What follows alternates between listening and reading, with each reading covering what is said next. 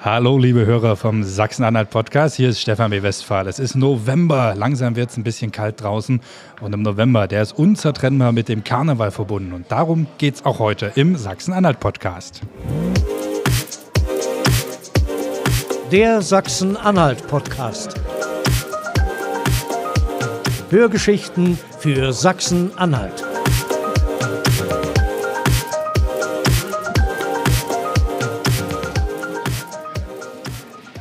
Ein Jahr mussten die Närrinnen und Narren aussetzen. Pandemiebedingt ging fast gar nichts mehr. Und genau darüber möchte ich heute sprechen. Wie geht's weiter? Wir ringen um das Brauchtum Karneval. Dazu habe ich mir Gäste eingeladen. Mit am Tisch ist heute Dirk Vater. Er ist Präsident des Karneval-Landesverbandes Sachsen-Anhalt. Hier ist das amtierende Landesprinzenpaar Andreas der Erste. Seine Tollität, Andreas der Erste natürlich. Man verzeihe diese unprofessionelle Ansprache. Er ist Andreas Kalusche und ist seit langem Karnevalist. Seine Gattin Sandra die Erste, Sandra Kalusche, sie ist auch Präsidentin des Felgeleber Karneval Club. Dann haben wir mit dabei Marco Tullner. Er ist Mitglied des Landtages für die CDU, ehemaliger Bildungsminister und Mitglied bei den Saalenarren und Ingo Küssner, Präsident des Halle Saalkreis Karnevalverein. Und bei ihm sind wir heute zu Gast im Hallischen Brauhaus. Vielen Dank dafür, Ingo. Sehr gerne. Und die Brezeln waren sehr, sehr lecker. Das kann ich jetzt schon mal an dieser Stelle. Könnt ihr bestätigen, alle? Das können wir. Ja, Absolut. Ich habe noch keine probiert. Oh, das klang, da klang ein bisschen Groll mit. Nein, gar nicht, gar nicht. Ich habe äh, Dirk und Ingo.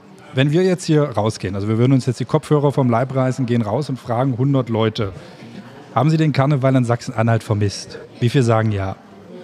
99. Na, Ich bin, was sagst du? ich bin pessimistisch. Ich sage Oh, 50-50. Weil du hast immer Leute hier in Halle, die sagen, oh, die schon wieder. Wird wieder die Straße gesperrt, da wird wieder der Strom abgestellt, dass die Straßenbahn fahren kann. Das ist ja ein bisschen zweigeteilt, bin ich der Meinung. Aber ich hoffe, dass es in den nächsten Jahren 99 werden von 100.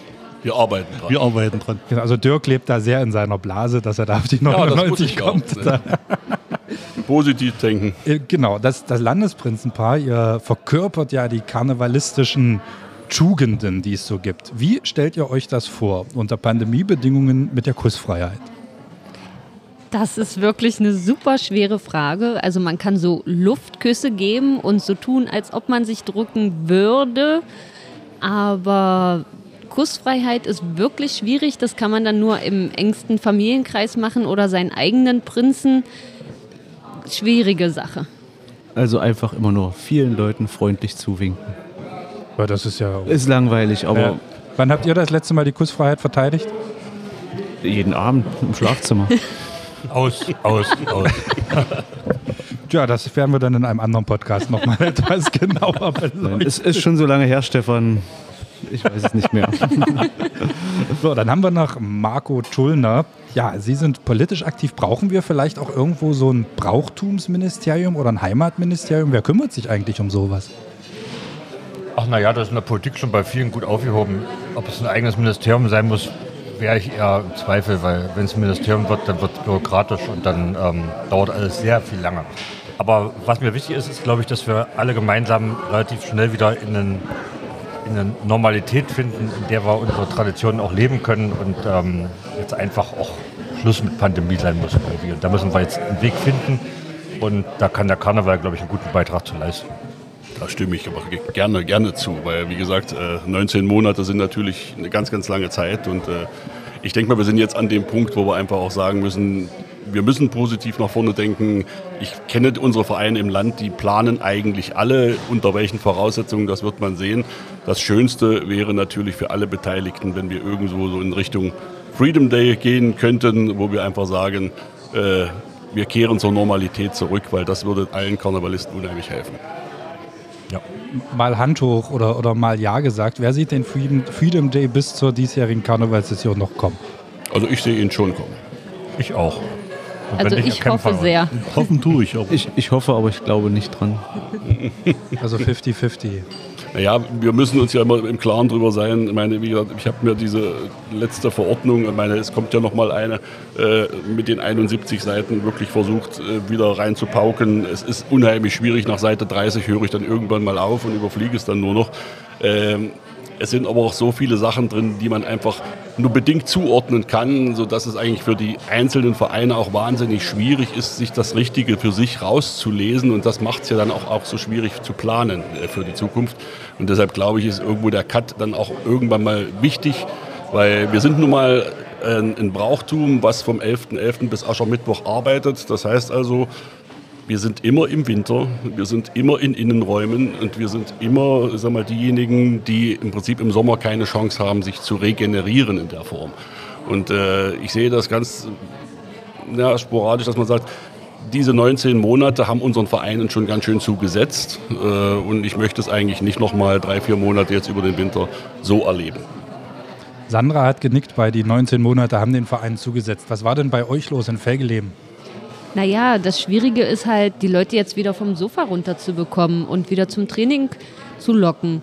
Und einige haben auch gemerkt, naja, es geht auch ohne Karneval und ohne Verpflichtung und ohne jeden Montag zum Training zu gehen. Und die sind halt äh, dann aus dem Verein ausgetreten. Das ist halt schwierig. Ist das standardmäßig? Andreas wollte noch was ergänzen. Ich, ich würde nur sagen, ich glaube, da koppeln wir uns als Karneval auch nicht vom, vom Rest der Gesellschaft ab. Also wenn man äh, ähm, andere Freizeitaktivitäten betrachtet, die haben ja alle das gleiche Problem, dass letztlich die Leute festgestellt haben, ach, es gibt auch Alternativen zu dem, was ich äh, sonst wöchentlich gemacht habe. Und die Alternative ist sozusagen dann auch mal bequem auf der Couch zu liegen. Und da müssen wir gemeinsam auch ein äh, bisschen gegen ankämpfen. Arbeiten. Das heißt viel, viel arbeiten. Äh, wir versuchen es ja als Verband auch so ein Stückchen vorzuleben, dass wir sagen, gut, die Sommeraktivitäten, die wir dieses Jahr gemacht haben, wo wir also versucht haben, Normalität, zumindest in der Zeit, wo die auch die Zahlen sehr weit unten waren, äh, für unsere Kinder und Jugendlichen wieder einzuführen. Diese Normalität müssen wir natürlich jetzt auch langsam versuchen, in die Vereine wieder zu tragen. Da gebe ich Sandra auch recht. Es ist so ein bisschen, wir sind alle so ein bisschen phlegmatisch geworden bei der ganzen Geschichte und äh, wir haben es natürlich auch in vielen Vereinen, wo ich sag mal ein altgedienter Präsident vielleicht schon über Jahre nachdenkt, höre ich jetzt auf oder höre ich jetzt nicht auf, dass er natürlich auch diese Zeit genutzt hat zu sagen, jetzt ist eigentlich die Zeit da, den Stab weiterzugeben oder zu wechseln. Es fällt einem ein bisschen leichter als in einer laufenden Session. Aber es muss weitergehen und sagen wir, die Vorstandswechsel, die stattgefunden haben, äh, äh, sind sehr viele in Sachsen-Anhalt, das weiß ich. Äh, das muss sich natürlich jetzt auch bewähren, beziehungsweise die Leute müssen natürlich auch loslegen können. Und das ist eigentlich das Schwierigste bei der ganzen Geschichte. Und wir brauchen Verlässlichkeit, ist mir auch wichtig. Mhm. Weil wir quasi, wenn wir wieder so zu solchen äh, Tagen kommen, wo wir quasi am Dienstag wird das verboten und eine Woche später was anderes. Da brauchst du ja einen Planungsvorlauf und das, das ähm, glaube ich, ist jetzt wichtig. wir sind jetzt in der Phase, wo man auch bei anderen Ländern ja sieht, es geht voran. Ich sag mal, Bayern München lässt nächste Woche 75.000 ins Stadion rein und sowas. Das muss jetzt auch mal Schluss sein und das muss jetzt nicht von heute auf morgen sein. Natürlich brauchen wir auch ein paar Regeln weiterhin, aber es muss der Fahrplan muss klar sein und es muss auch gerade jetzt für den Karneval äh, klar sein, wie die nächsten Monate ablaufen können, weil der mhm. Präsident hat es ja beschrieben, ähm, da müssen jetzt einfach die, die Dinge auf, auf grün gestellt werden und das sollten wir uns auch wirklich gemeinsam dafür einsetzen als ich hergekommen bin, hat Ingo geflucht. Also wir nehmen natürlich immer ein paar Tage vor der Ausstrahlung auf, logischerweise. Und Ingo hat heute erfahren, dass es zum 11.11. .11. Outdoor ein Hygienekonzept geben muss. Auf einmal doch. Macht sowas nicht am Ende aber auch alles kaputt und dann gar keinen Spaß mehr? Und wie lange hast du daran gedacht zu sagen, dann lasst mich in Ruhe und der 11.11. .11. fällt aus? Nee, 11.11. .11. fällt nicht aus. Ich bin ja froh, dass er endlich stattfinden darf und kann. Und wir haben das so extra hier ins Brauhaus verlegt, aufs Außengelände, wo du eben nicht so viele Kosten hast, weil du ja keine Bühne auf dem Marktplatz bezahlen musst. Du brauchst den Strom nicht bezahlen. Also haben wir gesagt, machen wir es ins Brauhaus. Und wenn du dann schon in der Planung bist und dann kriegst du einen Anruf, äh, wir brauchen doch noch ein Hygienekonzept, wo du denkst, warum ist es draußen? Du hast eine Nachverfolgbarkeit. Ja? Also im Prinzip ist alles gegeben. Du hast einen Eingang, du hast einen Ausgangsapparat. Und dann kommen die noch mit, mit naja, fünf Minuten vor der Angst wieder mit irgendwas Neuem. Da zweifelst du manchmal dran, aber du Lust darfst du nicht verlieren, weil du machst das ja nicht für dich, sondern auch für die ganzen anderen Karnevalisten. Also, wie, wie ist der Ansatz? 3G oder 2G? Oder? Haben sie nicht gesagt. Das liegt bestimmt an mir.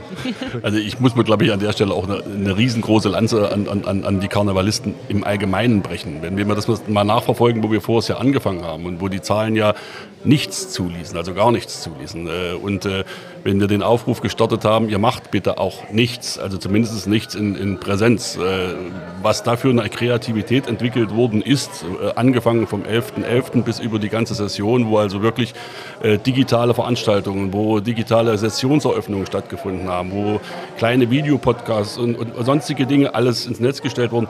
Nur das ist natürlich eine Sache, die läuft sich tot. Also das kann man sicherlich nicht, kann man einmal machen und das war sicherlich auch einmal äh, äh, lustig und das war auch für die Vereine einmal was Neues.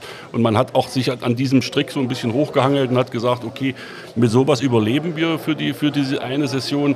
Aber wieder, Entschuldigung, wiederholen kann man das natürlich auf, in Gänze nicht unbedingt jedes Jahr, weil äh, das verliert seinen Reiz und das ist natürlich auch nichts zu vergleichen mit einer Präsenzveranstaltung beziehungsweise mit Leuten, die man einfach vor sich hat und die man dann auch bespaßen kann, beziehungsweise wo man seinen Brauchtum auch ausleben kann. Ist denn in dem Jahr Karneval so ein bisschen in der Bedeutungslosigkeit verschwunden? Naja, nun muss man immer sagen, was für einen Stellenwert hat Karneval in Sachsen-Anhalt. Äh, das Spannende ist Frage. Ja, diese Frage stellt man sich immer wieder. Wir dürfen nicht vergessen, das weiß manch einer nicht in diesem Land, wir sind der siebtgrößte Verband im Bund Deutscher Karneval. Wenn man, wir reden von 36 Landesverbänden, die es im Bund Deutschen Karneval gibt. Sachsen-Anhalt steht am Platz 7. Also mit 190 Vereinen sind wir kein kleiner Verband gegenüber manch anderen Bundesländern, die äh, um uns drum, drumherum sind. Also es hat schon eine Bedeutung und wir haben auch Vereine, die auch schon eine sehr, sehr lange Tradition haben. Manchmal muss man es eben wieder mal raustransportieren, auch in die Öffentlichkeit und dann auch zu sagen, äh, welche Akzeptanz hat man im, im, im, Außengebiet. Und das ist natürlich sehr unterschiedlich. Und da gebe ich Ingo vielleicht vom Eingang recht, wo er sagte 50-50 in Halle. Äh, aber hier hat auch eine Entwicklung stattgefunden. Also ich kenne den Karnevalszug von außen betrachtet. Ich bin ja nun gerne Gast hier zu diesem Umzug, aber von außen betrachtet war vor vielen Jahren dieser Umzug wirklich noch ein kleiner mit sagen wir, nicht unheimlich viel Bedeutung. Er ist aber in den letzten zehn Jahren, muss ich sagen, äh, wahnsinnig gewachsen. Die Akzeptanz durch die Vereine ist unheimlich hoch. Also wenn ich an den letzten Umzug denke, glaube ich 42 Karnevalsvereine oder 41, ich will jetzt nicht, 42. will jetzt nicht schwindeln. Äh, das ist natürlich auch eine Hausnummer. Und, und, äh, und auch die Leute an den Straßen, habe ich das Gefühl, in Halle an der Saale, Entschuldigung, hat sich das Verhalten grundlegend geändert von, von, vom Anfang bis heute. Also am Anfang war es wirklich so, wir sind das erste Mal, eine kleine Anekdote am Rande, ausgestiegen und äh, hatten dann hier noch äh, ein bisschen Konfetti auf den Markt geworfen. Da kriegte ich wirklich einen bösen Anranzer, warum ich das jetzt fallen lasse. Das hat sich in zehn Jahren geändert. Also man sieht uns jetzt schon gerne, äh, wenn, wir, wenn wir hier durchkommen. Und ich glaube auch, dass man die Hallenser hier zum Beispiel vor Ort, aber auch in anderen Regionen äh, da schon überzeugen kann, dass die Außenwirkung vom Karneval wieder da ist. Ja, die Frage trotzdem, Bedeutung des Karnevals in Sachsen-Anhalt. Herr Tullner, spricht man im Landtag auch mal über Karneval oder über Karnevalsvereine? Welche Bedeutung haben sie? Also ich glaube, das Vereinsleben ist ja sozusagen bisschen so der, der Kern unseres zusammen. Wir wollen ja, dass die Leute engagieren, auch Freude haben und, äh, und auch im Übrigen auch Sport treiben. Und das alles findet sich am Karneval in einer langen Tradition äh, versehen äh, wieder. Ich bin ja aus Magdeburg ursprünglich mal aufgewachsen ähm, und meine Frau kommt aus dem Südharz. Da hatte jedes Dorf hat da einen Karnevalsverein und das wurde auch gelebt und da machten auch alle mit. Das sind ja die Traditionen, die einfach so auch weitergegeben werden. Das ist ja doch, wo wir vorhin gesprochen haben, was Corona da auch an Gefahren ausübt. Und auch im Landtag spielt das eine große Rolle. Ich kann mich entsinnen, als ich im, im letzten Jahr diese besagten Videobotschaften, die wir alle nicht mehr sehen können, da auch mal ähm, gepostet habe das hat schon, ähm, wurde wahrgenommen und hat auch gewissermaßen polarisiert im besten Sinne. Die einen fanden es gut, die anderen fanden es total albern. Aber das ist, ist, es halt. Und das ist auch wichtig, dass wir auch, auch selber zeigen, dass sozusagen, dass wir die Traditionen auch leben, dass wir nicht nur davon reden und äh, irgendwie über abstrakte Themen reden, sondern das auch wirklich konkret leben. Und ich kenne viele Kollegen, die auch im ähm, Karnevalsverein engagiert sind oder daran teilnehmen und auch, auch Freude haben. Und manchmal ist der Landtag ja auch ein kleiner Karnevalsverein. Habe ich das gesagt? Nein. Ich, ich, Nein. ich wollte ich wollt gerade fragen, wo fühlen Sie sich denn wohler? Im Plenarsaal oder in der Nahhalle? Die Grenzen dann fließen. so, dafür gibt es einen kleinen Tusch. Ja, man darf ja auch nicht vergessen, meine, selbst unser Ministerpräsident äh, macht ja nur seit 14 Jahren einen Empfang für, für, für, für die Karnevalisten und ich hoffe auch, dass er am nächsten Jahr wieder stattfinden kann. Wir sind jetzt mit, mit der Staatskanzlei äh, in, im Gespräch, dass wir also nächstes Jahr unbedingt wieder einen Empfang machen möchten. Unter welchen Voraussetzungen muss man auch da wieder sehen. Aber es soll einer stattfinden. Und selbst wenn er im Außenbereich stattfindet, es muss einfach wieder da sein. Und er sag mal, besucht ja auch Veranstaltungen im Land und äh, ich hoffe mal, dass das auch so bleibt. Sicherlich würde man sich das manchmal übergreifend auch von viel mehr Politikern wünschen. Was mir so ein bisschen gefehlt hat, war eben wirklich so ein bisschen die Unterstützung für diese, für diese, für diese Brauchtumsvereine. Also das, wenn ich vorhin gesagt habe, dass alle sehr diszipliniert waren und auch äh, alle sehr sich an die Regeln gehalten haben, an die Vorgaben gehalten haben. Es gab ja auch viele Vereine, die dann auf den, die Idee kamen, wenn wir schon im Winter nichts machen können, dann, äh, dann machen wir halt im Sommer irgendwas. Und das ist natürlich von uns als Verband nicht gut gesehen worden, weil unser Brauchtum endet nun mal am Aschermittwoch. Und es haben sich auch alle Vereine daran gehalten, dass sie also wirklich keinen Sommerkarneval gemacht haben. Also auch die Disziplin war da. Bloß die Unterstützung fehlt uns eben ein Stückchen. Also Programme wie Aufbruch nach Corona und solche Sachen, die jetzt ja im Land unterwegs sind, da hätte ich mir schon auch für die Vereine im Land auch eine gewisse Unterstützung gewünscht. Weil, und das muss man eben auch wirklich sagen, wenn es wieder zu einem Nullspiel kommen sollte, wie gesagt, wir haben alle 190 Vereine gut behalten. Wir hatten sogar zwei Zuwächse in diesem Jahr im Verband, also zwei neue Vereine, die eingetreten sind. Das können nicht viele Verbände von sich sagen in dieser Zeit. Äh, aber es gibt, wenn nochmal eine Nullrunde stattfindet, im nächsten Jahr sicherlich auch viele Vereine, die es nicht nochmal schaffen. Also das muss man auch so ehrlich sagen. Und hierzu hat uns karnevalistisch eine kleine Büttenrede erreicht. Und zwar möchte ich die gerne hier in diese Runde geben vom Volker. Und Jetzt bitte karnevalistische ne, und so weiter. Brauchtum hin und Brauchtum her. Karneval wird durch Corona im Winter schwer. Noch so eine ausgefallene Session und wir beginnen mit Karneval von vorn. Eine Frage geht bei uns um. Beschäftigt sich das KLV und BDK-Gremium auch mal mit Alternativen?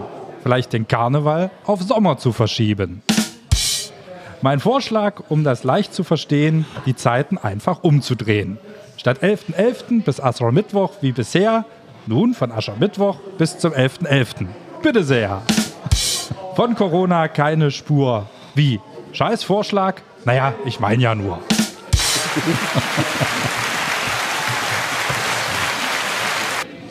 Applaus oder Buchruf? Naja, weder noch. Weder noch.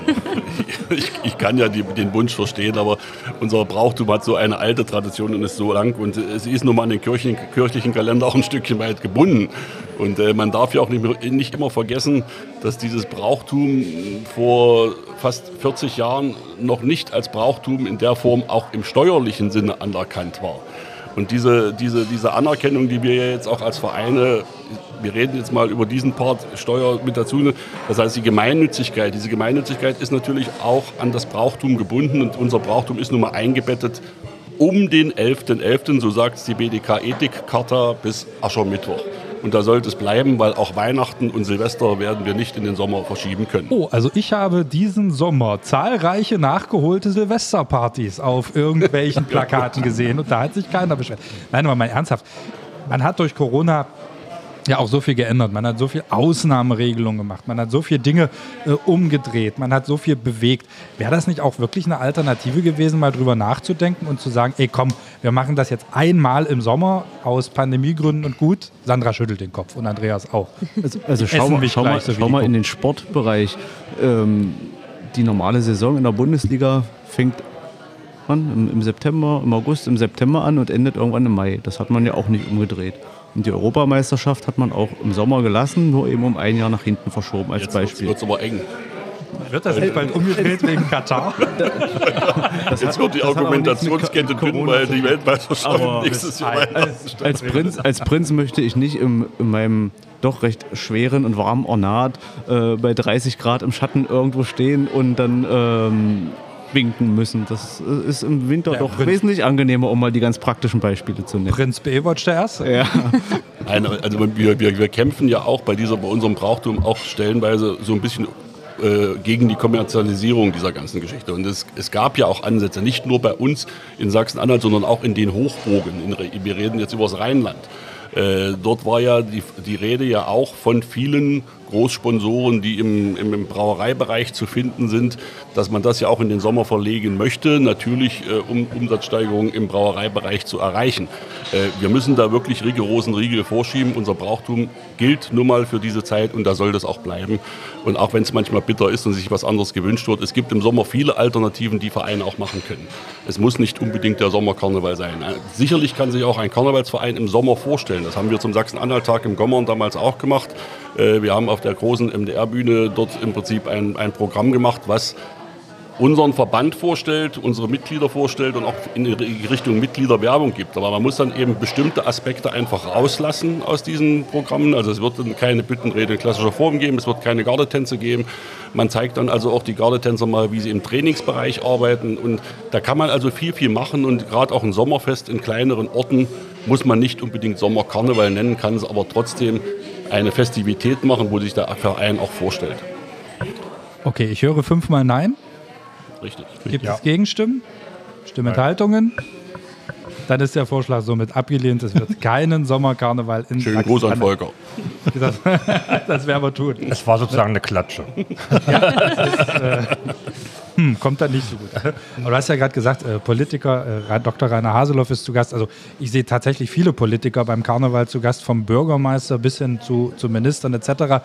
Herr Tullner ist ja sogar Mitglied. Wie müssen wir uns das vorstellen? Äh, Männerballett oder eher im Büttenbereich oder Singen? Also das wird die Welt wieder hören, noch, noch erleben. Nein, ich bin, ähm, würde mich als Fördermitglied äh, betrachten. Ich gehe gerne zu den äh, Karnevalsveranstaltungen äh, und versuche auch hier und da zu helfen, wo man helfen kann. Aber jetzt ähm, meine Ästhetik für ähm, Balletttänze zu vor. Nein, das, das ist. Nur schade das ist, Ja, ich überlege, ich gehe nochmal in mich, aber ähm, ich habe schon. Das, äh, ich habe ein Störgefühl, sag ich mal so. Also so das Ballett der Ex-Minister wäre so ein das, das, dann, das ja. müssten wir wahrscheinlich auf Verbandsebene organisieren, oder? Also das Problem wäre, dass manche davon, glaube ich, nicht mehr so ganz beweglich sind, ähm, wenn man jetzt die nach hinten geht. Und zweitens, äh, glaube ich, ähm, ob ähm, die das dann schön wäre, müssen wir dann mal gucken. Aber wir sollten darüber nachdenken und keinen Vorschlag von vornherein vom Tisch wischen. Ach, das ist, das ist eine schöne Politikaussage. Nehmt das mal mit, ist so eine Formulierung. Genau, wir, nehmen das mal mit in den Ausschuss. Wir verweisen genau. müssen sogar keinen Ausschuss. Genau. Nein, aber ähm, tatsächlich gibt es ja da den einen oder anderen, der da auch mal eine Rede schwingt, äh, beziehungsweise ja dann auch Opfer der Rede wird. Weil eigentlich ist Pranowa ja auch dazu da, die Politik ein bisschen zu pisacken. Äh, ist das trotzdem okay? Ja, klar. Also, ähm, ich habe hohen Respekt vor Büttenrednern, weil das ist eine Kunst, ähm, da, ähm, also das ist, bewundere ich sehr, weil man ja auf der einen Seite Leute mitreißen muss und trotzdem eben so eine Balance zwischen Humor und auch tiefgründigen Botschaften zu haben, das ist schon eine große Kunst. Aber dass man als Politiker da jetzt hart im Leben sein muss, das erwarte ich eigentlich, sonst macht ja keinen Spaß. Was war denn so das Treffendste, was Sie über sich mal hören mussten? Gibt es da noch so einen, einen, der hängen geblieben ist? Also in meinem Verein äh, gab es bisher Büttenreden nicht so oft und ich war bisher noch gar nicht Thema. Ich weiß nicht, ob das schlecht oder gut ist, ähm, aber da hatte ich bisher Glück. Da müssen wir mit dem Vorstand mal reden. Gottes Willen. Kann man das rausschneiden hier? Dirk, aber die politische Bütte, so, so, jedes Jahr so ein bisschen unser Thema. Wir vermissen ja, ja. sie beide. Ne? Ja, sicher. Es ist, ich, ich, muss jetzt auch die Lanze für die Büttenredner vielleicht genauso brechen, weil wir leben heute in einer Zeit, äh, oder gehen wir mal zurück, wenn ein Büttenredner vor vielen Jahren eine Büttenrede geschrieben hat, hat er das ganze Jahr Material gesammelt, um dann am Ende des Jahres oder in der Karnevalssession im Prinzip äh, die Karlauer zu bringen, den Spiegel den Politikern oder anderen Leuten vors Gesicht zu halten. In der Zeit, in der wir heute leben, wird im Prinzip alles, was heute passiert ist, eine Stunde später oder spätestens eine Woche später schon von Comedians und sonstigen Dingen äh, verhohnepiepelt, sodass es dem Büttenredner eigentlich an diesem Stoff schon wieder fehlt, weil das sind schon zehnmal durch den Kakao gezogen worden. Also sie müssen sich dann auch wieder Alternativen einfallen lassen, wo sie dann machen. Äh, natürlich geht es im lokalen Bereich, also wenn man über die Verwaltungsgemeinschaft, über den Ort, über die Stadt etwas macht, da geht es etwas einfacher. Äh, in der großen Politik, also wenn man dann in die Bundesweite geht, wird es dann schon sehr, sehr schwierig, weil alles das, was passiert ist, meistens schon, schon dreimal im Fernsehen lief und man möchte nicht wir, wir kupfern alle mal ein Stückchen ab, aber man möchte nicht nur die geklauten Karlauer dann irgendwo bringen. Darf ich da mal? Aber natürlich. Äh, noch ein anderer Aspekt wäre mir an der Stelle auch wichtig, den wir ja so diesen Zeitgeist auch merken. Das ist sozusagen dieser Drang, überall nach politischer Korrektheit zu suchen.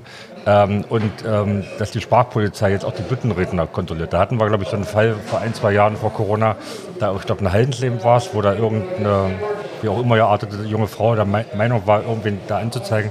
Also da sollten wir uns die, die, die Freiheit äh, wirklich bewahren, dass wir auch einfach nah beim Volke sind und das auch leben können. Und wenn wir jetzt mit Gender Gaga und anderen Dingen um die Ecke kommen ähm, und da alles danach messen, dann haben wir an, an solchen Stellen wirklich ein, ein, ein, Problem. Und diese Freiheit, die, glaube, die müssen wir uns erkämpfen, weil der Drang ist sehr stark auch da reinzugrätschen. Ähm, natürlich müssen wir Menschenwürde und sowas beachten und wir wollen hier keinen, keinen runterreden, aber wenn wir quasi anfangen, uns jedes Wort im Munde rumzudrehen, ähm, dann sind Büttenreden und Karneval tot an, an solchen Stellen wollte auch gerade auf dieses Thema raus, dass ja die, die Gesellschaft manchmal so ein bisschen hypersensibel ist. Ich glaube, wir sind uns alle hier am Tisch einig, es soll niemand äh, beleidigt und, und, und, sonst was werden oder, oder dort äh, diskreditiert etc. Aber ist das auch vielleicht ein bisschen ein Problem und auch so eine Angst teilweise mittlerweile beim Karneval, dann in irgendeine Ecke gestellt zu werden? Und da spreche ich jetzt ja nicht nur von Büttenreden, wo das ja relativ leicht passieren kann, sondern ich sage mal zum Beispiel, war es vor 15 oder 20 Jahren, also da, wo meine karnevalistische Tour sozusagen begann, wenn nur so eine Tanzgruppe einen Tanz hatte, der die Weltreise, was ja ein beliebtes Thema ist, und es ging dann um Afrika, da wurden halt drei, vier Mädchen oder drei, vier Tanzmädchen schwarz geschminkt. Das war damals, es war einfach so. Ne?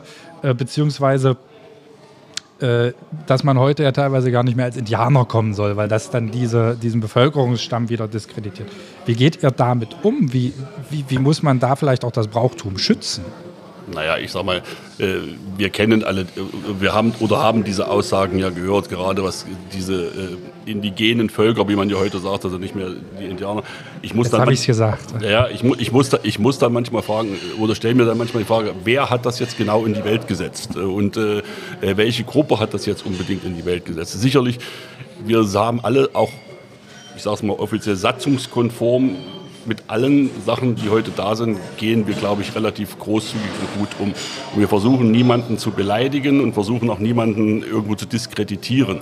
Aber es muss natürlich auch dem Karnevalist, auch dem Büttenredner erlaubt sein, die satirische Grenze, die der Satiriker auch für sich in Anspruch nimmt, mit zu begleiten, beziehungsweise auch dort sein Wort ausleben zu können. Und äh, das sollte also auch niemandem äh, verboten werden. Und wenn wir heute eine Weltreise machen und machen diese Weltreise wieder nach Afrika, äh, dann ist es auch heute noch legitim, bin ich der Meinung, dann auch die Bürger, die dort leben, in der Hautfarbe vorzustellen, äh, wie sie dort sind. Ansonsten macht das ja keinen Sinn. Jeder würde dann ja auch mal hinterfragen, wir sagen, wir sind im tiefsten äh, Afrika unterwegs mit unserem Tanz und dort äh, kommen wir dann, was weiß ich, in äh, irgendwelcher Farbe, die, die nicht dazu passt. Ja, und, und das, das geht einfach nicht. Und äh, das ist manchmal schon sehr, sehr schwierig. Also, aber ich denke mal, bis jetzt haben wir damit sehr gut umgehen können. Natürlich gab es immer wieder Ausreißer mal nach oben und nach unten, auch im letzten Jahr das, oder vor, vor, zwei Jahren, das wissen wir alle. Äh, man muss da mit den Leuten sicher auch vor Ort mal kurz reden, wo, wo es hingehen soll. Aber ich denke mal, ich sag mal, 98 Prozent unserer Karnevalisten wissen, wie sie damit umzugehen haben. Ist das Ganze vielleicht auch ein bisschen durch die sozialen Medien befeuert, dass eben eine so eine Sache, sobald einer im Publikum sich angegriffen fühlt und das dann postet, dass das dann sofort hochkocht und äh, ja, durch die Decke geht viral? Ja, sicher. Also wir, wir hatten in Sachsen-Anhalt ja das Beispiel, äh, wir können es ja auch heute nochmal sagen, und die Süblinger Karnevalisten, äh, die damals mit einem Büttenredner unterwegs waren, der sehr, sehr, abgeglitten, äh, sehr abgeglitten war in, in, diese, in diese Richtung. Ich war zu diesem Zeitpunkt in Berlin zum Empfang der Bundeskanzlerin äh, und musste dann eigentlich aus der Ferne mir erstmal einen Überblick verschaffen, was da passiert ist. Und der Verein ist sehr, sehr gut damit umgegangen. Und äh, sie haben auch wirklich viel gemacht, um ihr Image da wieder gerade zu biegen. Und, und dann muss es auch irgendwann mal gut sein. Aber ich schon, war schon erstaunt, was ich den Tag für Presseanfragen aus der ganzen Bundesrepublik sehr, sehr schnell bekommen habe. Also nicht nur aus Sachsen-Anhalt, Volksstimme, Mitteldeutsche Zeitung, sondern eben auch Bayerischer Kurier. Und, und äh, wo man dann wirklich sagen kann, äh, sowas geht natürlich heutzutage sehr, sehr schnell, äh, wie nennt man das, viral. Äh, und und äh, das ist, da ist keiner mehr vorgeschützt. Also das, was wir vorher mal im, im Kleinen hatten, geht heute sehr schnell durch die sozialen Medien rund fehlt den Vereinen, und das meine ich jetzt auch gar nicht despektierlich, da vielleicht auch ein bisschen die Medienkompetenz, mit sowas umzugehen und für sowas gewappnet zu sein? Werdet ihr für sowas gewappnet, Andreas, Sandra?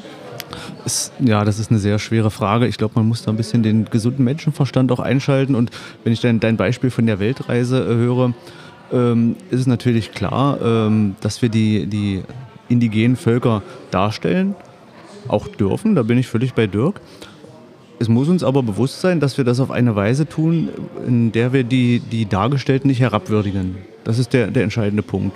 Und ähm, auf diese Weise, glaube ich, kann man dem Problem aus dem Weg gehen, aber ähm, diese, diese andere Geschichte, dass sie äh, sozusagen der kleinste Aufreger zu einem sogenannten Shitstorm führt, das ist, glaube ich, nicht mal karnevalsspezifisch. Das, ist, das liegt, wie du sagst, in der Dynamik der, ähm, der sozialen Medien. Und das wieder einzufangen, ist, ist natürlich schwer, aber Medienkompetenz, das, das klingt wieder so, das klingt für mich wieder so, jetzt sind wir in der Schule und wir müssen den Kindern schon früh beibringen, dass sie auch mit Medien umgehen. Also das ist schwer. Von daher plädiere ich einfach nur für, für gesunden Menschenverstand, äh, einfach zu überlegen, was äh, die Würde des Menschen nicht angreift, ist erlaubt und alles andere sollte man sich eben schenken. Und äh, da, da müssen eben die Leute untereinander auch mal miteinander reden. können wir das wirklich machen und nicht sozusagen vielleicht nur ein Büttenredner ganz alleine nie seine Bütt irgendwem vorgestellt und dann steht er auf einmal in der Bütt und alle fallen um, was er sich erzählt, sondern da muss ein Verein sozusagen in sich auch vielleicht eine gewisse äh, Qualitäts- und Selbstkontrolle äh, durchführen. Also ich finde auch, was Herr Kalusch gesagt hat, nochmal ganz wichtig. Ähm, ich glaube, dass keine, da kannst du keine Medienkompetenz lernen. Wenn so ein Shitstorm losgeht, das merken wir doch selbst in der Politik, wo sich viele mit den Medien vielleicht ein bisschen auskennen, wie viele da hilflos re reagieren. Wir müssen einfach mal zu so Tugenden zurückgehen, dass man vielleicht mal sagt, ich bin bei so einer Veranstaltung und das gefällt mir nicht, dann gehe ich nach vorne und sage dem Büttenredner oder dem Vereinsvorsitzenden, hör mal zu, ähm, das gefällt mir nicht so. Aber in dieser Anklagementalität, dass wir sozusagen sofort äh, äh, anklagen, bei, Alles bei, verteufeln. bei Facebook, äh, bei Facebook oder sonst wo in so eine Empörungsspiralen abdriften und draußen Skandal machen wollen.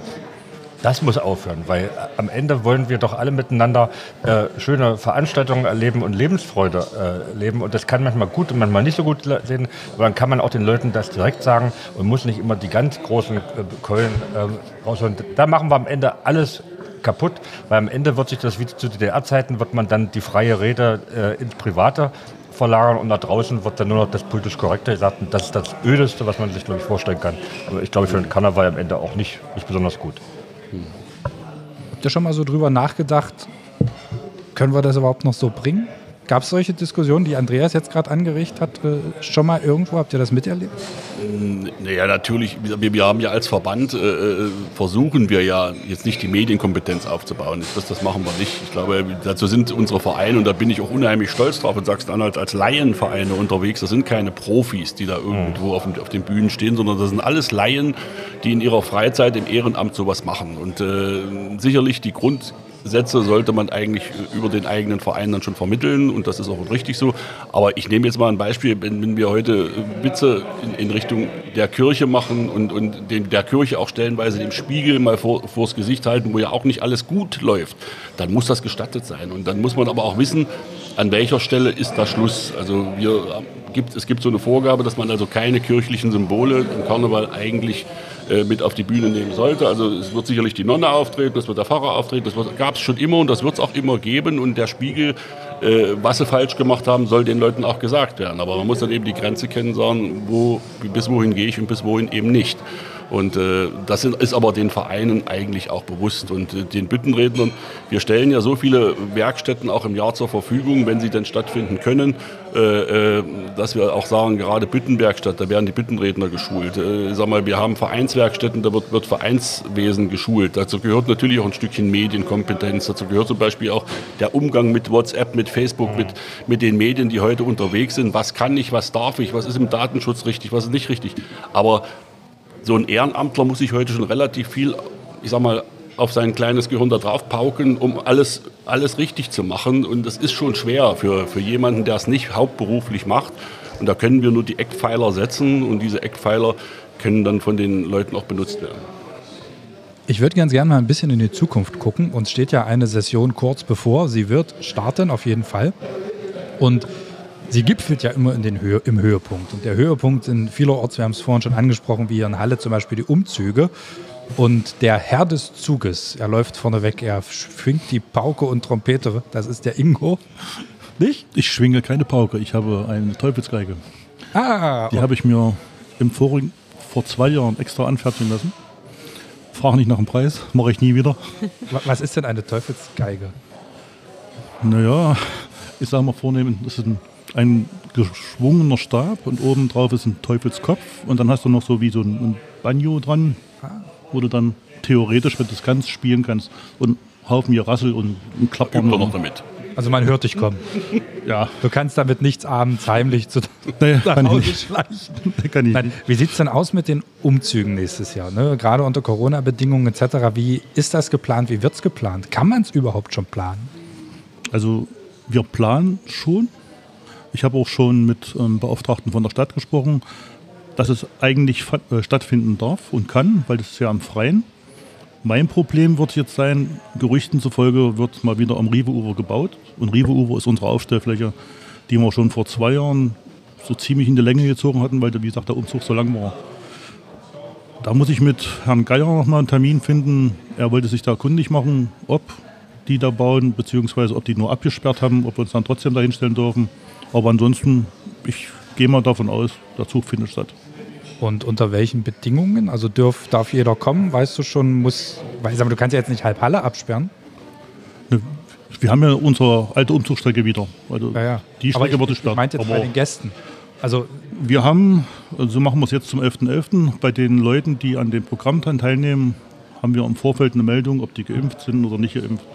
Ich muss mal gucken, ob ich das in die Anmeldung mit reinpacken kann, dass die Vereine sagen, pass auf, wir kommen mit 20 Leuten und, und dass der Verein praktisch dafür verantwortlich ist, mir die Liste zukommen zu lassen, wer ist geimpft, wer ist Chinesen, keine Ahnung. Muss man mal gucken, weil es kommt ja Mitte November nochmal eine neue Verordnung raus. Mal sehen, was da drin steht. Vielleicht brauchen wir es ja irgendwann nicht mehr. Das wäre wär- natürlich das Beste. Das wäre hoffnungsvoll, Ja. ne? dann, dann so ein bisschen, weil auch gerade bei den Veranstaltungen aktuell sieht ja alles da so ein bisschen aus 3G, 2G, ihr müsst euch entscheiden. Äh, Gibt es da Tendenzen? Ja gut, das ist relativ pragmatisch. Ich sag mal, wenn man jetzt mal äh, Status Quo von heute nimmt, äh, äh, eine 2G-Veranstaltung kann ich vollpacken bis oben hin. Habe also keinerlei äh, Regeln in, in, innen drin wieder zu beachten, habe aber das Problem, dass ja in den meisten Vereinen auch nicht alle geimpft sind, sodass es dann im Verein schon ein Problem gibt. Wir wissen, dass zum Beispiel das Düsseldorfer Komitee für Karneval seine ganzen Veranstaltungen schon in 2G ausgerufen hat. Das wird in Sachsen-Anhalt nicht machbar sein. Also ich denke mal, wir haben sehr, sehr viele Vereine, wo Geimpfte sind und wo auch nicht Geimpfte sind. Und das ist auch jedem seine eigene Entscheidung. Das kann auch halten, wie er gerne möchte. Äh, 3G ist natürlich machbar, aber dort kommen natürlich wieder die Auflagen dieser netten 71-seitigen Verordnung dann irgendwo zu tragen. Äh, dort wird es dann sicherlich eine Frage der Wirtschaftlichkeit werden. Was kriege ich denn mit, mit, mit 3G noch auf meinen Saal? Was äh, gibt mir die Kommune frei, der Landkreis frei? Äh, nur wie gesagt, wir hatten vorhin mal ganz kurz das Beispiel der Bundesliga. Wenn ich dann immer so sehe, wenn 60.000 Leute aufeinander kuscheln, äh, ohne irgendwelche Abstandsregeln, das würde ich mir für den Karneval in dem Moment auch wieder wünschen. Jetzt kann man sagen, gut, die sitzen im Freien, aber mit keinem Abstand und liegen sich alle in den Armen. Äh, also, wir, 3G ist machbar, aber da muss natürlich jeder Verein sich hinterfragen, welche Wirtschaftlichkeit steht dahinter. Kann ich das noch machen oder nicht? Ja, wenn ich jetzt unsere Gespräche aus den letzten Jahren Revue passieren lasse, haben wir auch immer über Zuschauerschwund ein bisschen gesprochen beim Karneval. Ist doch dann aber gut, wenn man 3G macht und nur 60 Prozent kommen können. Also die Veranstaltung voll. Naja, das sehen, sehen manche Vereine so und andere wieder ganz anders. Also die, die vorher mit, mit ausverkauften Seelen äh, unterwegs waren, äh, die werden das schon bedauern. Die, die natürlich von Anfang an sagten, wir hatten sowieso nicht so viel Zuspruch, die sagen, okay, jetzt haben wir die 3G-Regel ordentlich umgesetzt. Also ähm, ja, aber ich sag mal, es muss auf jeden Fall was stattfinden und es wird auch was stattfinden. Und, und ich denke mal, da jetzt zu sagen, wer macht 2G, wer macht 3G, ist schwierig. Das muss jeder Verein für sich selber entscheiden. Aber ich weiß aus Erfahrung von den 190 Vereinen und die Rückläufer, die ich ja bekomme, dass in vielen Vereinen auch nicht alle geimpft sind. Und da wird es ja von der Programmgestaltung schon schwierig. Und dann dürfen wir auch nicht vergessen, was ja ganz wichtig ist, ist der Kinder- und Jugendbereich. Also alles, was in, äh, dann ja unter 12 irgendwo ist, hat im Moment sowieso keine Chance, sich impfen zu lassen.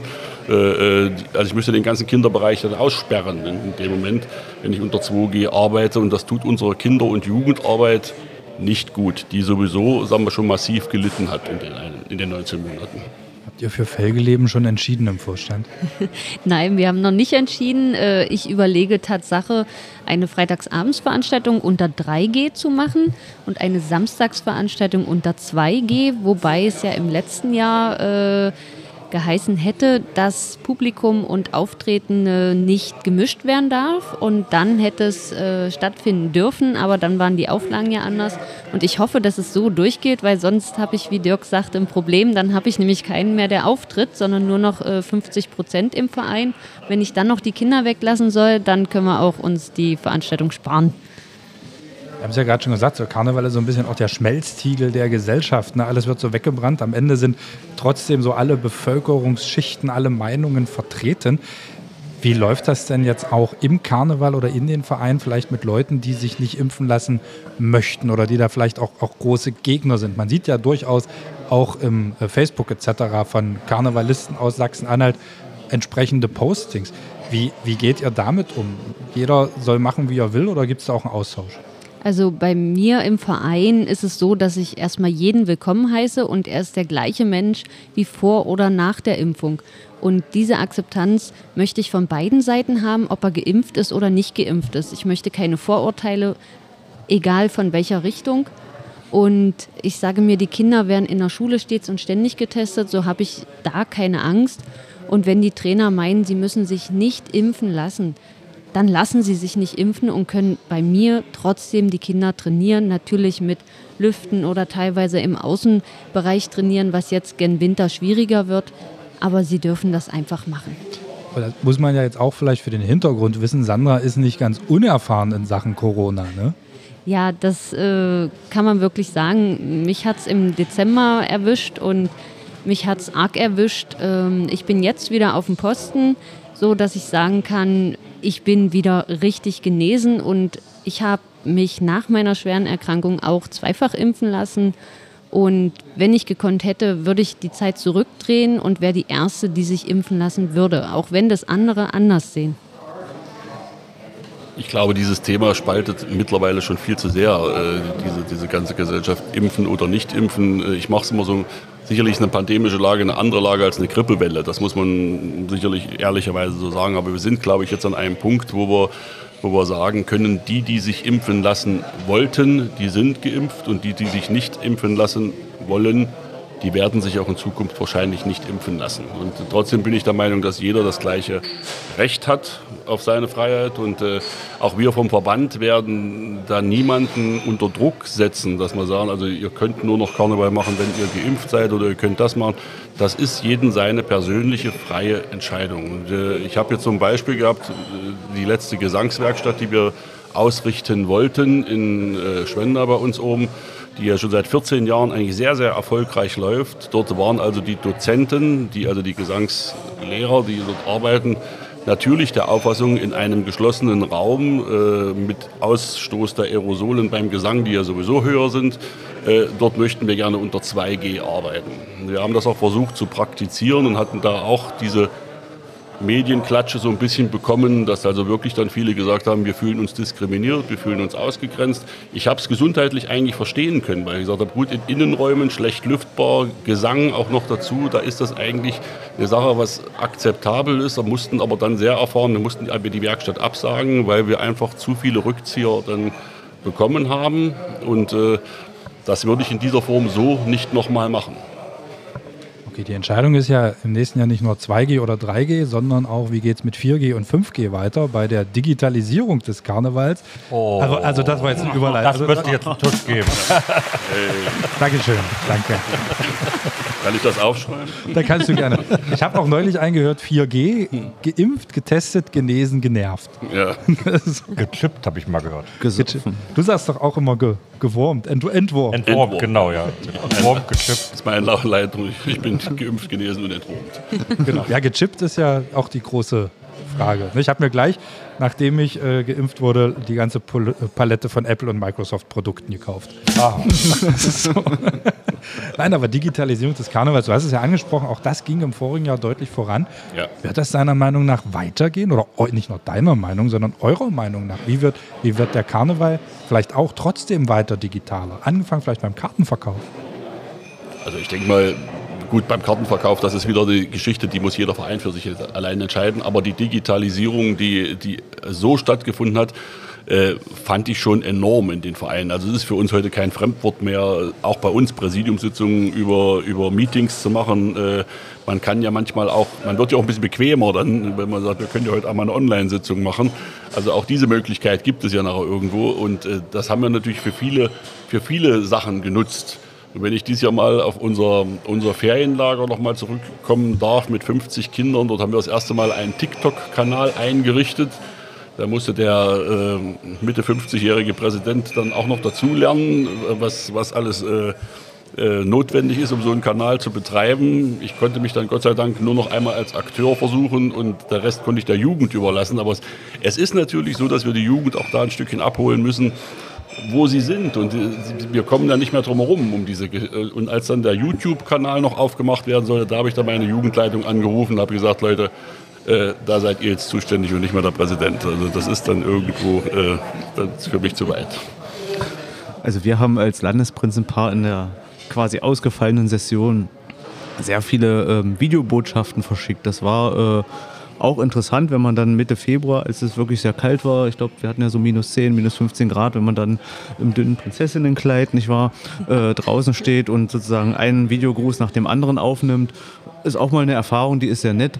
Ähm, aber das sind für mich dann irgendwie auch die, die Grenzen der Digitalisierung, weil das Thema hatten wir ja vorhin schon, das ist eben trotz allem kein Ersatz für, für den richtigen Karneval. Aber sozusagen die, die Rahmenbedingungen, wie, wie Dirk das eben geschildert hat, wenn es darum geht, Kartenverkauf, die Jugend abholen, die Präsentation in den sozialen Medien, äh, ähm, bestimmte Gremiensitzungen online durchzuführen, völlig klar. Es ist selbstverständlicher geworden. Das ist selbstverständlicher ja. geworden. also wir versuchen jetzt unsere Vereine auch, wir haben ja unsere Homepage umgebaut, äh, die, die KLV-Seite und sind natürlich jetzt auch, auch so ein bisschen auch die Umwelt, den Umweltaspekt mit zufolge, dass wir sagen, sämtliche äh, Einladungen, sämtliche Sachen, die wir zu veröffentlicht haben, geht nur noch über Online-Meldungen, über Online-Portale. Aber auch da merkt man, muss man die Vereine ein Stückchen weit erstmal ranziehen. Also viele wissen das gar nicht und, und können damit auch stellenweise noch, immer noch nicht umgehen, was manchmal erstaunlich ist. Aber wir werden es dieses Jahr wieder nochmal äh, mit, mit äh, nach vorne treiben, dass also gesagt wird, also außer der Hauptversammlung, die schriftlich eingeladen wird, geht alles nur noch über online äh, und es geht einfach für viele Beteiligte auch einfacher. Erstens mal habe ich die Frage, Andreas, schön, dass ihr das gemacht habt, aber wieso weißt du, wie es sich mit dünnen Prinzessinnenkleid anfühlt? ich stand daneben. So. Die Frage habe ich auch gedacht. Ja.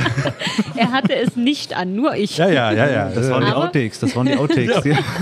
Aber ich muss sagen, äh, als die Session noch war, waren wir ja bei den Küttner Spitzen zur Weiberfastnacht und wir durften als Landesprinzenpaar kommen.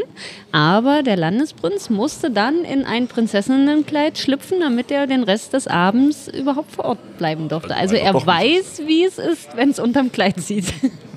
Hm. Gibt es einfach noch Bilder? Oh ja. Würdest du uns eins zur Verfügung stellen? Für, Natürlich. Dann findet ihr das Bild jetzt in den Shownotes hier vom Podcast. Auf jeden Fall. Aber vielleicht wäre ja auch so die Alternative, so eine Karnevalsveranstaltung, ähnlich wie ABBA das macht mit, mit diesen Avataren. Oh, nö. Nö. nö. nö. Weil vielleicht habe ich auch irgendwo, wartet mal ganz kurz. Sagt man noch ein bisschen weiter nö? Nö. Nö. Nö. Nö. Nö. Nö. Ja. Also ich glaube, nichts ersetzt mehr wie eine Präsenzveranstaltung. Der Karneval lebt mal von, von, von seinen Leuten, die vor der Bühne sind, die auf der Bühne sind. Und das kann man nicht mit Avataren oder mit irgendwelchen äh, Online-Sachen ersetzen. Du hattest gerade schon ein Thema angesprochen, die Jugend mitnehmen, sich modernisieren. Ist Karneval manchmal vielleicht einfach so ein bisschen in seinem Brauchtum zu verkrustet und müsste da mal jemand kommen, der mit der Drahtbürste sagt, komm, was schützen wir jetzt hier eigentlich? Was ist das Notwendigste und alles andere kommt weg? Nein, nein. Also ich sag mal, wir sind in Sachsen-Anhalt. Dirk überlegt. Ingo. Ingo. Ingo, Ingo, Ingo ja. überlegt. Ingo überlegt. Wir sind in Sachsen-Anhalt, ich glaube, gerade was, was, was die Vorstandswechsel in Richtung jüngere Generationen betrifft, sehr, sehr weit vorn. Also ich kriege ja dann auch im Bund Deutscher Karneval öfter mal die Frage gestellt, wie viele Präsidentinnen gibt es denn anteilsmäßig? Das ist in Sachsen-Anhalt schon sehr hoch. Ich habe die Prozentzahl noch nicht ausgerechnet, aber es ist ein sehr hoher Prozentsatz. Und der Wechsel auch von der älteren Generation, die Übergaben zu den Jüngeren, hat in vielen, vielen Vereinen Gott sei Dank schon stattgefunden. Nun muss man aber auch dazu sagen, beides schließt sich ja gegenseitig nicht aus. Also auch die Jugend sollte natürlich die Älteren dann wieder noch auch mal von der Erfahrung her mitnehmen, das machen einige, einige machen es leider nicht. Die kriegen dann meistens immer relativ schnell die Quittung. Äh, Karneval sich in, in Grundfesten zu modernisieren, frage ich dann immer, wo soll diese Modernisi Modernisierung hingehen? Also das, äh, was, was ist moderner? Also wir leben ja nun äh, mit, mit, mit unserem Dreiklang, dass wir sagen, wir haben gesprochenes Wort, wir haben den Gesang und wir haben den Tanz. Den Tanz in allen seinen Formen, Showtanz, Gardetanz, Männerballetttanz. Äh, und die Sachen, die sich erneuern müssen, sagen wir, in, in, in der Büttform oder in, in, im Gesang, die gehen mit der Zeit eigentlich immer mit. Aber wie viel neuer soll es dann noch werden? Irgendwo? Naja, bleiben, wir, bleiben wir mal beim Männertanz. Da gibt es jetzt ein Extra-Turnier. Das ist so ein bisschen auf die lustige Schiene. Aber äh, warum gibt es zum Beispiel nicht die Kategorie Männertanzgruppen bei den offiziellen Meisterschaften? Wäre es nicht irgendwann mal Zeit? Weil auch dort gibt es ja, gucken wir nach Fürstenwalde, gucken wir teilweise nach Eilenburg, da gibt es ja Gruppen, da hat das mit diesem Männerballett und dem Tütü und jetzt zeigen wir mal den dicken Bauch ja gar nichts mehr zu tun. Ja, und da muss man immer die Frage stellen, äh, äh, wenn ich unsere Männerballettmeisterschaft sehe, die jetzt nicht, nicht an die tiefsten Regularien des Bundesdeutscher Karneval gekoppelt ist, bin ich eigentlich darüber froh, weil wir haben, wie gesagt, 190 Vereine und maximal so 20 Starter beim Männerballettturnier. Wo ich dann immer sage, was machen die anderen 170? Die haben ja auch eigentlich auch alle Männerballett. Die sind aber, aber in der Form, dass sie noch den dicken Bauch haben und das Tütü vielleicht anhaben und finden das auch selber schön, was sie da machen. Und äh, man muss das auch akzeptieren, dass sie das, das so finden. Und ich glaube nicht, dass man alles dann in so eine Form pressen kann, wo man mit Punkten und, und Wertungen dann einfach arbeiten kann. Ich muss, muss erst mal, ich hatte gerade einen Anruf, es war nicht Fürstenwalde, sondern Finsterwalde. Aber genau das, was du jetzt über, über ich nicht immer mit dir spreche, soll ja kein Zwiegespräch werden. Deshalb letzte Frage vielleicht nochmal in diese Richtung. Aber alles, was du jetzt über die, den Männertanz gesagt hast, das trifft doch genauso auf die Frauentanzgruppen zu. Da gibt es auch genug aus den 190 Vereinen, die sagen, nee, wir brauchen gar nicht zur Meisterschaft fahren, weil wir können es nicht. Also möchtest du gerne noch ein Frauenturnier haben, äh, ich sag mal irgendwo Ü35, Ü40? Äh. Nein, das hab, nein, aber theoretisch könnte man ja auch die Männertanzgruppen, ich, ich kann ja mal die anderen fragen, wie seht ihr es? Gehört der Männertanz von engagierten Männern, die sagen, wir wollen das jetzt eben nicht nur aus, aus Spaß mal so machen, gehört der mit in so ein Turnier, ja oder nein? Also ich sehe das extra. Aber man müsste es ja nicht nur für die Männer machen, man könnte das ja so halbe halbe machen, nämlich an die Showtanzgruppen, die so gemischt sind, die gar nicht starten könnten und die auch Lust an der Freude haben, einfach sich mal woanders zu zeigen, außer auf der heimischen Bühne, könnte man das ja auch anbieten, dass die kommen und einen Showtanz einfach mal zeigen. Aber das Jürgen von der Heid-Turnier würde ich so lassen, wie es ist. Und da muss man auch dazu sagen, es gibt ja mittlerweile die männliche Kategorie, auch in, dem, in den, in den Gardetänzen. Es gibt den Tanz Major, der jetzt mittlerweile auftreten darf. Äh, das Männerballett, um, um deren Akzeptanz kämpfe ich schon lange im Bund Deutscher Karneval, weil das wird in anderen Landesverbänden, ich sage mal, wenn wir jetzt nicht über die fünf Ostverbände reden, noch viel diffiziler gesehen und noch weniger akzeptiert, als das bei uns manchmal der Fall ist. Da sind wir eigentlich schon relativ weit vorn. Aber ich warne davor, diesen Männertanz, glaube ich, äh, in diese doch sehr sportliche Schiene äh, des Gardetanzes und der, der Showballette zu, zu, zu, zu, zu hieven. Ich glaube, da verlieren wir mehr Männerballette, als wir gewinnen, weil dort nämlich die, die, gleiche Durchmischung, wie das Sandra eben sagte, bei den anderen Balletten ist, wo sagen, das können wir einfach nicht, da sind wir nicht gut genug dafür oder da fühlen wir uns nicht berufen dafür. Das würden wir dann, glaube ich, die Männerballetten genauso andichten. Okay, also abgelehnt. Ja. Aber gerade bleiben wir mal genau dabei. Während die Männer da noch so ein bisschen Spaß draus machen, auch mit dem dicken Bauch zu wackeln etc., kann das bei den Mädchen nicht teilweise auch so ein bisschen ja, Ängste auslösen, sich überhaupt bei einem Karnevalsverein zu melden, wenn ich jetzt nicht so die Idealfiguren habe und mich dann da so rumwirbeln lassen kann? Nee, glaube ich nicht. Nein. Weil ich bin Mitglied im Schorfwitzer Karnevalsclub und du hast nicht nur Frauen und Mädchen, die das, die, die Mindestmaße haben, sage ich mal. Ja. Sei Zero. nein, Sag nichts Falsches. Nein, ich sage nichts Kann Falsches. nur schlecht werden. Aber gerade die weibliche Garde von, von Schochwitz, ja, die machen wunderbare Showtänze. Aber die treten bei keinem Turnier mit an, weil die wissen, dass sie keine Chance haben. Ich habe hundertmal gesagt, ich sage, es ist doch einfach nur mal das Kennenlernen, die Atmosphäre spüren, mal dabei zu sein. Klar, das kann nicht aller, jeder Erster werden. Sag ich, aber zeigt euch mal, ihr seid, so gut. Ja, und das, das kriegen die nicht gebacken, das machen die einfach nicht, weil die von vornherein wissen, die haben keine Chance. Also Ingo hat nochmal sehr gut die Kurve gekriegt, jetzt sich es mit allen, sich es mit allen Mädeln zu verscherzen aus dieser Kategorie. Ich, ich bringe dann einmal Tzatziki hin und dann sind die wieder meine Freunde. Okay, das ist genauer wollen wir es jetzt eigentlich ja nicht wissen. Sandra, was sagst du? Also das ist schon der richtige Ansatz. Also jeder darf kommen und jeder darf tanzen. Und wenn ein Mädel oder eine Frau meint, so wie sie ist, sich wohlzufühlen, dann ist es genau richtig, sich so zu zeigen. Und warum muss man oder sollte man sich verstecken? Herr Tullner, das sind doch jetzt nochmal die besten Argumente, vielleicht nochmal die Mitgliedschaft im Männertanz zu überdenken. Naja, ich bin jetzt ein bisschen über die, äh, die Bäuche und Landspieler gestolpert. Ähm, es gibt ja auch Männer, die sozusagen das anders machen. Aber ja, ich denke nochmal drüber nach. Ich verspreche es und wenn ich das mache, dann kündige ich auch an, dass ich das mache. Und dann Wir, wir laden Sie jetzt so lange ein, bis. dann mal gucken. Mal. Vielleicht kann ich ja als Major anfangen. Oder, oder. genau. Also die schlanken Männer müssen oft dann die Frauen verkörpern.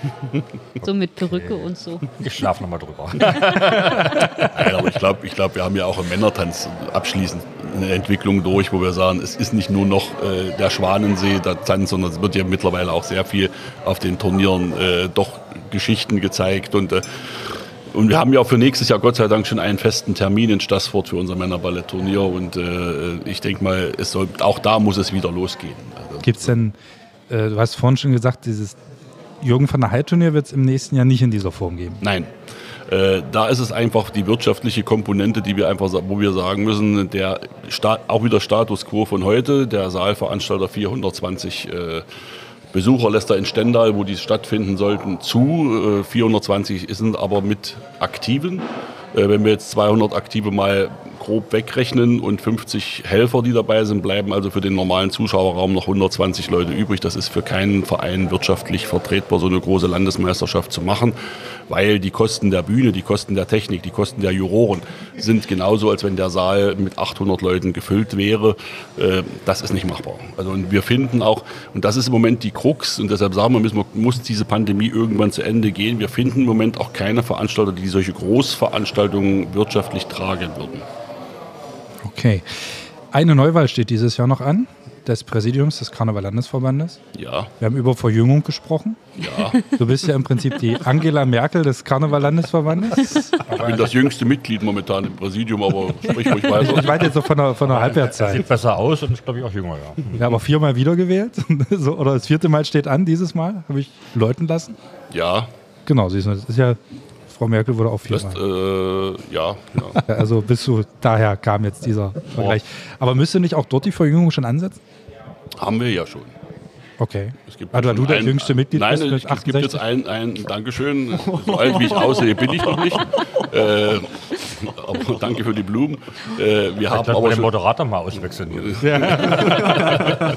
wir haben aber jetzt schon ein neues Präsidiumsmitglied äh, oder einen Kandidaten dafür gewonnen, der schon erheblich jünger ist als der Präsident. Also ich verliere den Status des jüngsten Mitgliedes in diesem Präsidium. Und natürlich wird es jetzt über die nächsten Jahre auch äh, eine Verjüngung im Präsidium geben. Aber Frau Merkel wäre jetzt bald frei. Gut. Aber es gibt eine, eine Anekdote, die mir mal zugetragen wurde. Und zwar ging es da auch beim BDK um die Verjüngung in Präsidien, in den Landespräsidien. Und dort wurde kurz nach deiner Wahl gefragt, wo kommst du her? Aus Sachsen-Anhalt. Aber wer ist denn der Präsident? Macht das immer noch der alte Hotze? Nee, das macht jetzt der Vater. Sein Vater. Ja. Das ist uns in Dortmund übrigens an der Hotel, beim Hotel einchecken auch gegangen, so gegangen, als der Ehrenpräsident Wolfgang für mich ein Zimmer mitgebucht hat und sagte, Herr Hotze, es sind alle schon angereist, außer Ihr Vater. Gut, wenn wir jetzt gerade so in dieser launigen Runde sind, würde ich zur Schlussrunde klingeln.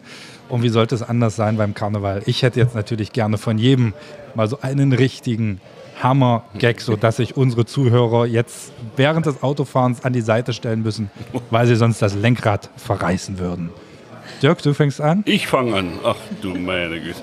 Du verlangst immer so Sachen, die, äh, äh, die, die ich habe mir vorhin mal was kurz notiert, äh, äh, ob das jetzt der Das, hast, Riesen... das hast, lässt du dir jetzt gerade spontan einfallen. Das lasse ich mir gerade Genau. spontan einfallen. Ich habe hab da meine Lesebrille mit. Äh, also, Corona brachte uns in Nöten, doch das Brauchtum ging nicht flöten. Das Ende ist jetzt absehbar und das findet der Narr ganz wunderbar. Volle Seele, volle Straßen. Wir Narren, wir können es einfach nicht lassen.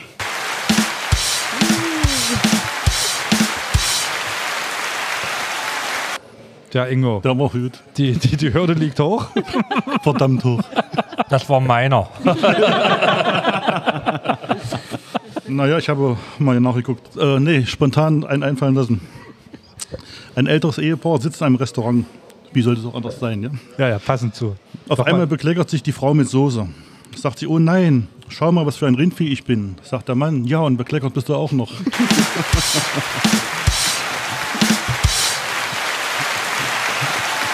Ja, sehr gut. Danke nochmal für die Gastgeberschaft hier. Wie oft ist das hier schon passiert, dieser Spruch? Äh, ich weiß nicht. Ich, bin in der Küche, ich höre das nicht so oft. Okay, so, Herr Tullner. Oh, ich bin da ganz schlecht in, in solchen Dingen. Ähm, die Hälfte der Witze darf man nicht erzählen, weil die irgendwie dann ähm, nicht so gut wären. Ähm, ich habe meinen Sohn heute gefragt, ähm, ob ihm was einfällt. Und der hat nur diesen uralten Witz gebracht, der, ähm, äh, glaube ich, auch schon ziemlich ausgeleiert ist, aber wie gesagt, mir fällt kein anderer ein, ähm, wo er irgendwie ähm, ge- irgendwie der Oma mit einem Kind auf die Straße läuft und dann liegt da irgendwie Geld und das darf er nicht aufheben und am Ende dann die Oma selber fällt und dann hat er die Oma nicht aufgehoben. Ähm, das ist auch kein sehr politisch korrekter Witz, aber das war der schlechteste, den ich heute präsentieren könnte. Das mache ich lieber Schluss.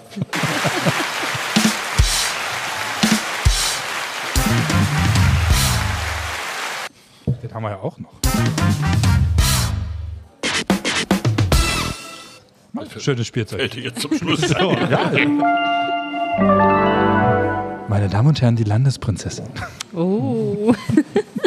Ich habe einen ganz alten Witz von meiner Tochter, als sie ganz klein war und den fand ich so süß, wie sie ihn damals erzählt hat. Das ist auch der einzige Witz, den ich kenne.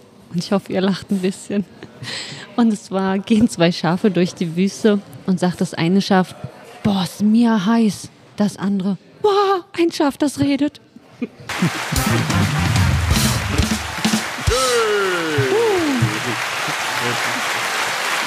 So, last but not least, der Landesprinz.